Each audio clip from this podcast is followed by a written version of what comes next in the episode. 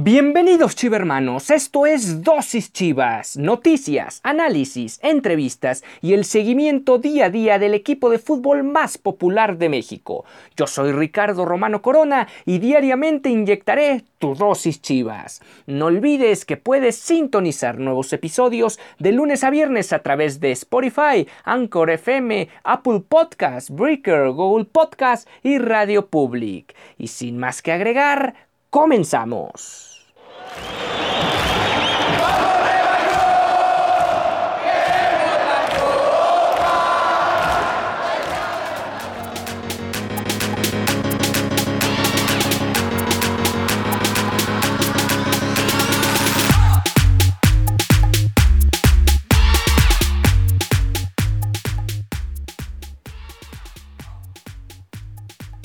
Buen día chivermano, buen día chivermana. Hoy es martes 22 de septiembre del 2020 y estamos arrancando ya una semana más eh, con respecto a lo que va a ser el andar del Guadalajara rumbo a la jornada 12 previo al primer compromiso del año. Increíblemente, por increíble que parezca, eh, la selección mexicana todavía eh, no disputa un solo partido en este 2020 y será hasta el 30 de septiembre cuando tenga esa posibilidad. Por cierto, hablaremos de los convocados por el Tata Martino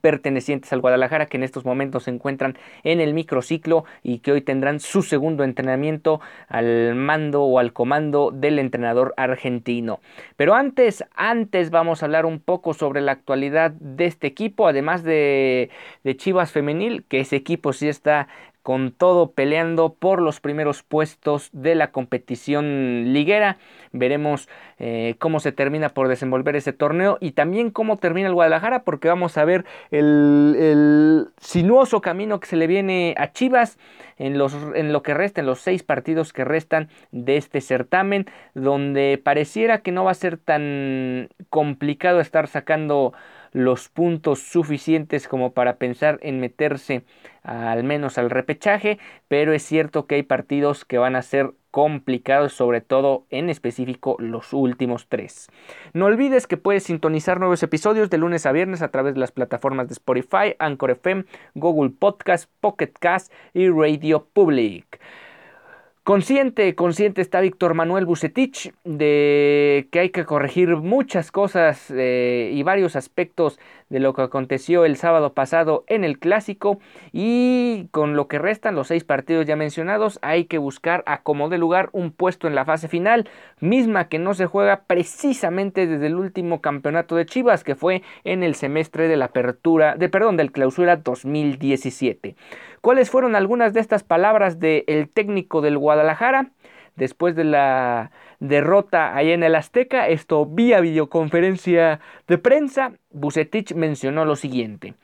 Fue un partido disputado, el América se encuentra con el gol, tuvimos que luchar contra corriente. América se paró bien buscando contragolpes, desdoblamientos, cerrando espacios y evitar tener esa libertad y la lucha se intentó todo el tiempo. Se hicieron variantes, cambios importantes, se tuvieron oportunidades de gol, nos faltó la contundencia. No me parece, no estoy tan de acuerdo en esas palabras de Bucetich, porque si el diagnóstico es solo nos faltó contundencia, contundencia, entonces claramente entre una buena parte de la afición donde yo me puedo incluir, no se entiende eh, que se estén generando las suficientes oportunidades de gol como para pensar que la contundencia es lo que ha faltado. Es cierto, Macías tuvo el primer gol, la oportunidad de, anotar primero en el partido, no lo consiguió, pero de ahí en fuera yo no recuerdo otra jugada donde, donde el Guadalajara haya perdonado al arco de Guillermo Ochoa. Y bueno, otra de las frases que lanzó Víctor Manuel Bucetich en, el, en la videoconferencia post partido fue, en mi forma de ver, el partido fue más cargado hacia nosotros, más dominio y la mayoría de los movimientos que realizó el América fue para cerrar los espacios. Eso habla de lo que estaba pasando en el terreno de juego. También un tanto, una declaración un tanto comodina porque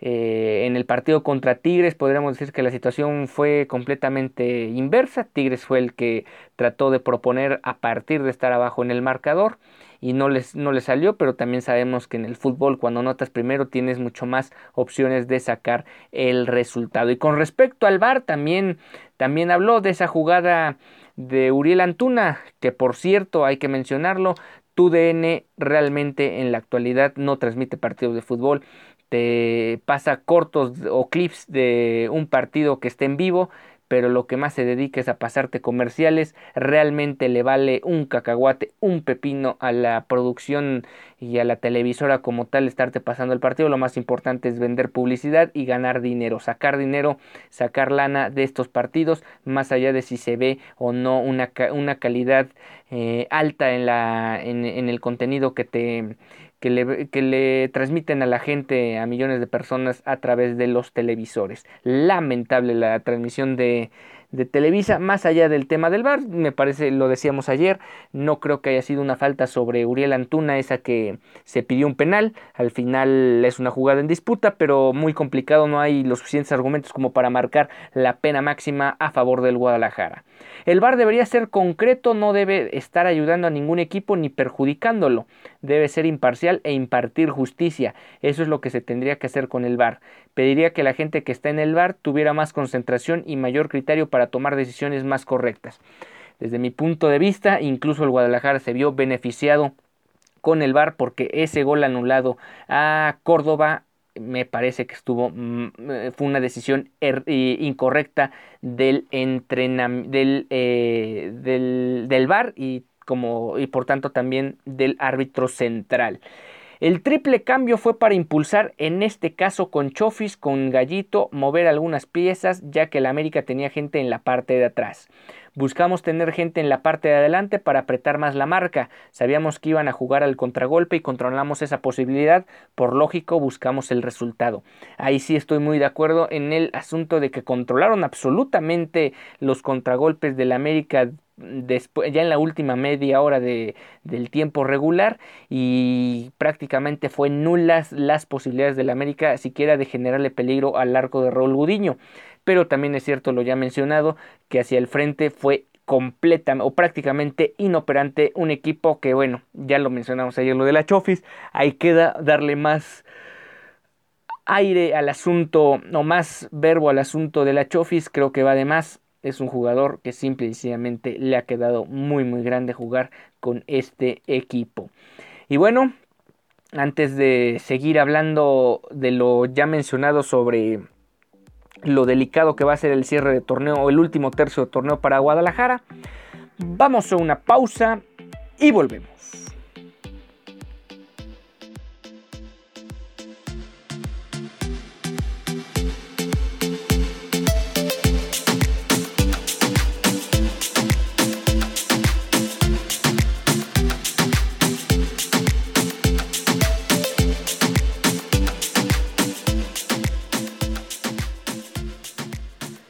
Ya estamos de vuelta en Dosis Chivas, el espacio deportivo del equipo más popular y más mexicano del país. ¿Cómo se le viene el cierre al Guadalajara? Ya lo hemos dicho, se ve muy complicado que el Guadalajara se mete entre los cuatro primeros, eso es un, un hecho. Hay hay proyecciones de estadísticas donde solo se le da un 7% de probabilidades al Guadalajara de avanzar más allá de los cuartos de final en la llamada fiesta grande del fútbol mexicano. Por otro lado, dadas las circunstancias, los puntajes que ya habíamos mencionado, eh, si el Guadalajara eh, terminara por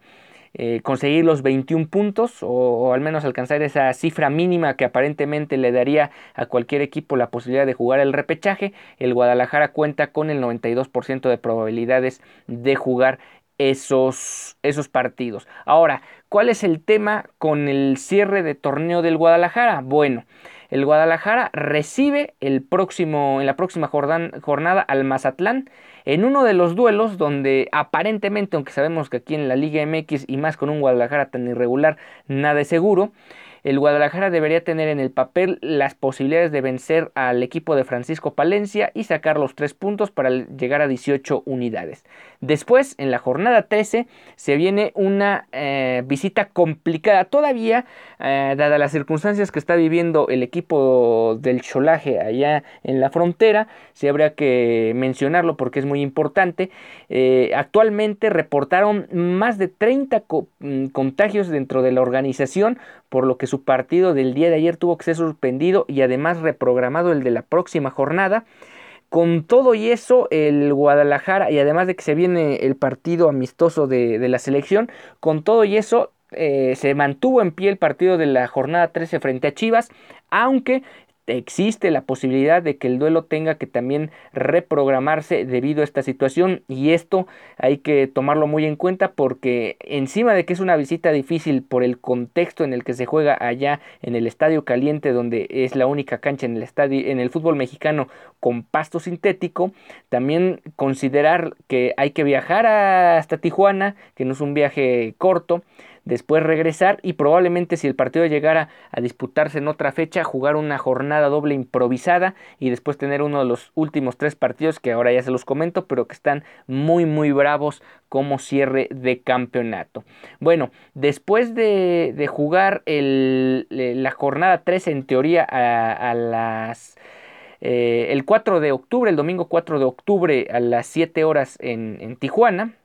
7 horas tiempo del centro de México, cabe aclarar porque en Tijuana son dos horas menos. Eh, el Guadalajara eh, va a tener que, perdón, el juego es a las 9 de la noche tiempo del centro de México, hasta las 7 de la noche tiempo o horario del, del Pacífico de Estados Unidos, lo que incluye también la península de Baja California. En la jornada 14 el Guadalajara tiene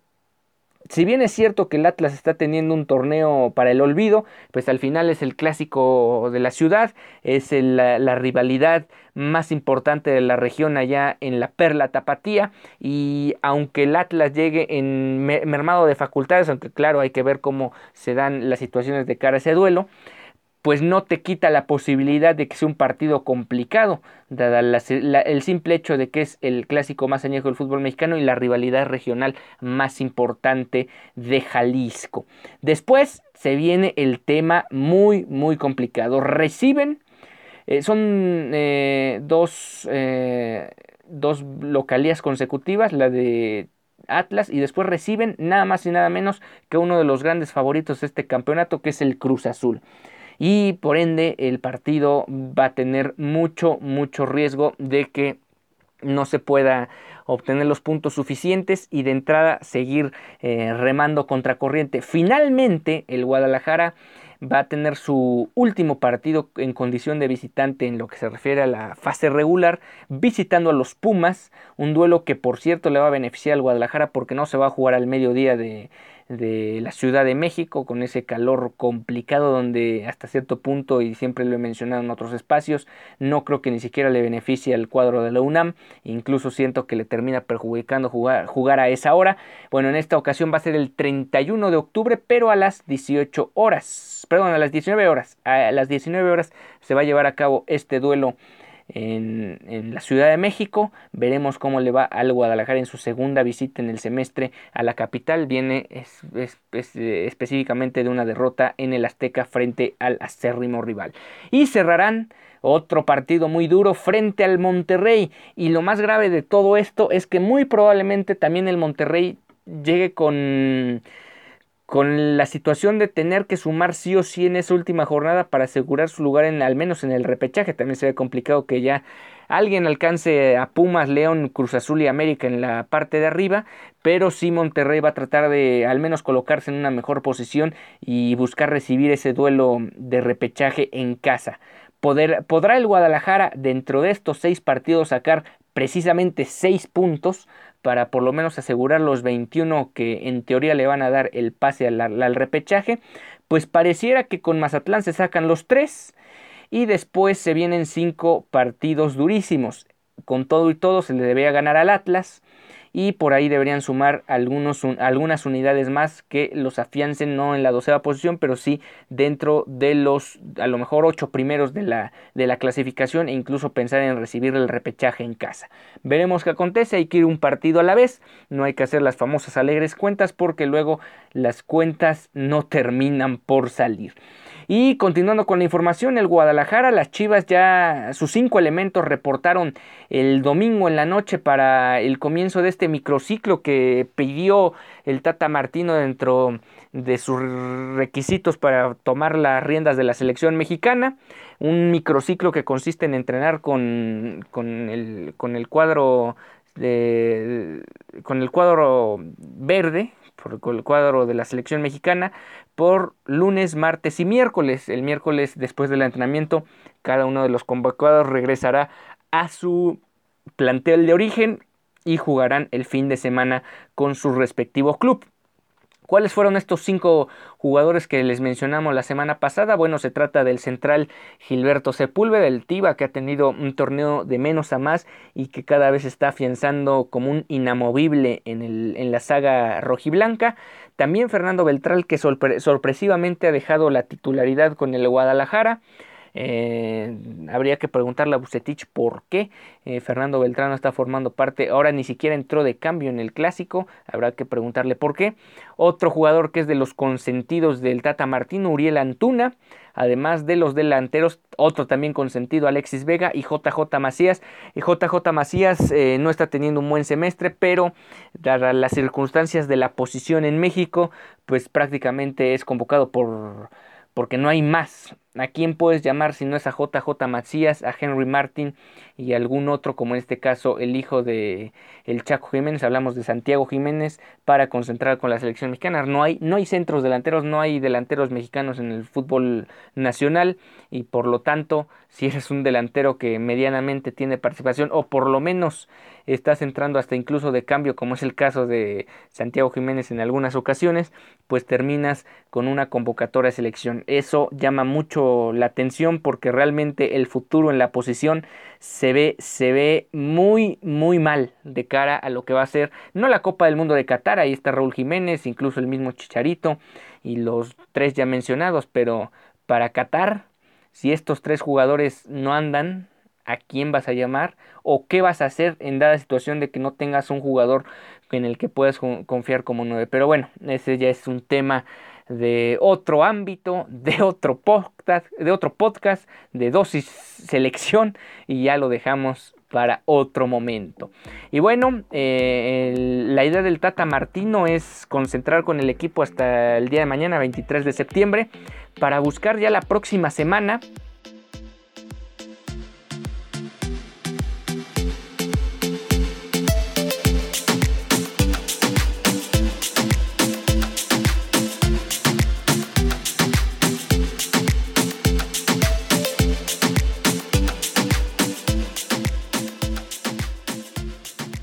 armar o, tener ya con estos trabajos eh, un prearmado de lo que va a ser el duelo frente a Costa Rica en el Estadio Azteca de la próxima semana y de alguna manera estar preparados para eh, recibir al cuadro tico en lo que va a ser un ensayo para el Tata Martino de lo que probablemente va a ser el hexagonal. Incluso hay que decirlo, un hexagonal que puede iniciar sin gente en los estadios y eso también puede jugarte tanto a favor como en contra. No vas a tener el empuje cuando visites San Pedro Sula, pero tampoco vas a poder empujar a, tu, a tus jugadores en el Estadio Azteca cuando recibas a eh, selecciones de, de jerarquía en la CONCACAF como precisamente es Costa Rica o como también viene siendo Estados Unidos. Y siguiendo con el tema de, de, de, Antuna, eh, quien volviera a ser señalado por la polémica que se armó, la polémica barata que se armó con con los jugadores, tanto Antuna como Oribe Peralta, por estar charlando y eh, inclusive entre risas con sus compañeros de profesión, adversarios eh, antes de que acabara el pitazo final y eh, bueno, como tal siguen siendo adversarios porque defienden la playera de una institución distinta, el acérrimo rival como tal, América pues al final volvió a ser señalado Uriel Antuna como si estuviera desenfocado. Insisto en lo mismo, no es exagerado, es un exceso de, de crítica que se le está haciendo a estos jugadores por, por esta situación y realmente se tiene que dar vuelta a la página y no pasa mucho si ellos están riendo, están entre risas con sus compañeros. Recuerdo imágenes de otros deportes, recuerdo alguna vez a Tom Brady y los New England Patriots cuando todavía Tom Brady jugaba con el equipo de Foxboro, visitar a los Pittsburgh Steelers y en el, entrenamiento, en el calentamiento Tom Brady fue a saludar a Ben Roethlisberger, al coreback de Pittsburgh, y de alguna manera no se armó una polémica, dado que son es una de las grandes rivalidades que ha tenido el pasado reciente de las temporadas en la NFL. Peyton Manning, Tom Brady también se han saludado infinidad de ocasiones de una forma más que amistosa. En el tenis yo creo que es el deporte donde se pueden dar los mejores ejemplos en ese sentido. Rafael Nadal y Roger Federer son la rivalidad más importante tal vez en la historia del deporte blanco y como tal son unos grandes amigos, más allá de que en, las pistas cada uno trata de superar a su rival cada vez que se ven frente a frente. Y así, así también ocurre en el fútbol, pero realmente hay comentaristas acomplejados que no se dan cuenta de la realidad de las cosas y quieren eh, señalar algo que me parece que va más allá y que solo se trata tratando de vender una, una, rivalidad más allá del terreno de juego cuando no debería ser así. Esto es el final fútbol, son 90 minutos y hasta ahí debe quedar todo. Y bueno, ya para cerrar la emisión del día de hoy, vamos con noticias más alegres porque Chivas Femenil derrotó 2-1 en condición de visitante al cuadro de Pumas, un cuadro importante porque aunque no están teniendo el empuje o el arraigo que sí tienen históricamente los Pumas en fuerzas básicas, que por cierto este torneo lo están, lo están manteniendo a cabalidad allá en la capital de la República Mexicana. Bueno, el, el, equipo de Chivas femenil se fue a meter a la casa de Pumas y los venció dos goles a uno. Los goles fueron producto de Alicia Cervantes, quien es la máxima goleadora de este equipo, con ocho goles ya en el certamen y eh, fue gracias a una asistencia en un córner de Nicole Pérez, otra de las grandes futbolistas rojiblancas, quienes también eh, están mostrando una gran categoría como para que sean consideradas por el cuerpo técnico de la selección mexicana femenil rumbo a las competiciones internacionales. Y en el segundo tiempo, después de que Pumas había podido empatar el partido en la primera mitad, el Guadalajara consiguió un penal a favor sobre Carolina Jaramillo y el tanto definitivo lo logró la propia Nicole Pérez, quien fusiló a la portera Uriazul con un potente disparo que lo puso nada más y nada menos que en el ángulo. Vaya forma de cobrar de Nicole Pérez, que insisto es de las grandes representantes de este equipo. Y el equipo del Chore Mejía se mantiene invicto, ahora con 19 puntos de 21 posibles.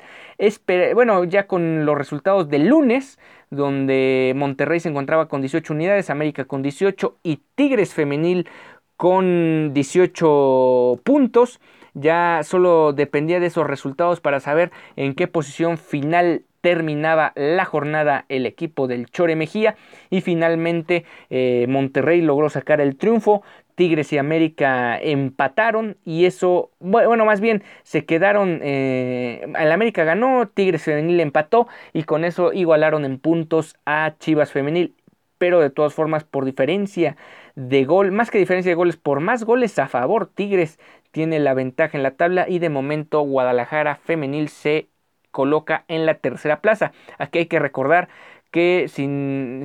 si, no pasa nada raro, este equipo va a estar jugando la fase final y este equipo sí va a estar peleando por el título, siempre y cuando el Chore Mejía logre que el equipo se mantenga compaginado rumbo al cierre, bueno, a la segunda mitad del campeonato. Y bueno, con eso llegamos al final de esta emisión de Dosis Chivas. Nos encontramos el día de mañana. Ya les hablaré de curiosidades sobre los nuevos rivales, contra nuevos rivales en el historial, digamos, ahora que van a enfrentar a Mazatlán en partido final nunca, lo han enfrentado como tal, más allá de que era el Morelia, hay que considerarlo como una nueva franquicia y veremos este nuevo enfrentamiento del Guadalajara contra un nuevo equipo de liga. Será el número 60 y les vamos a dar algunas curiosidades de el Guadalajara ante estos equipos. Yo soy Ricardo Romano Corona y nos vemos el día de mañana.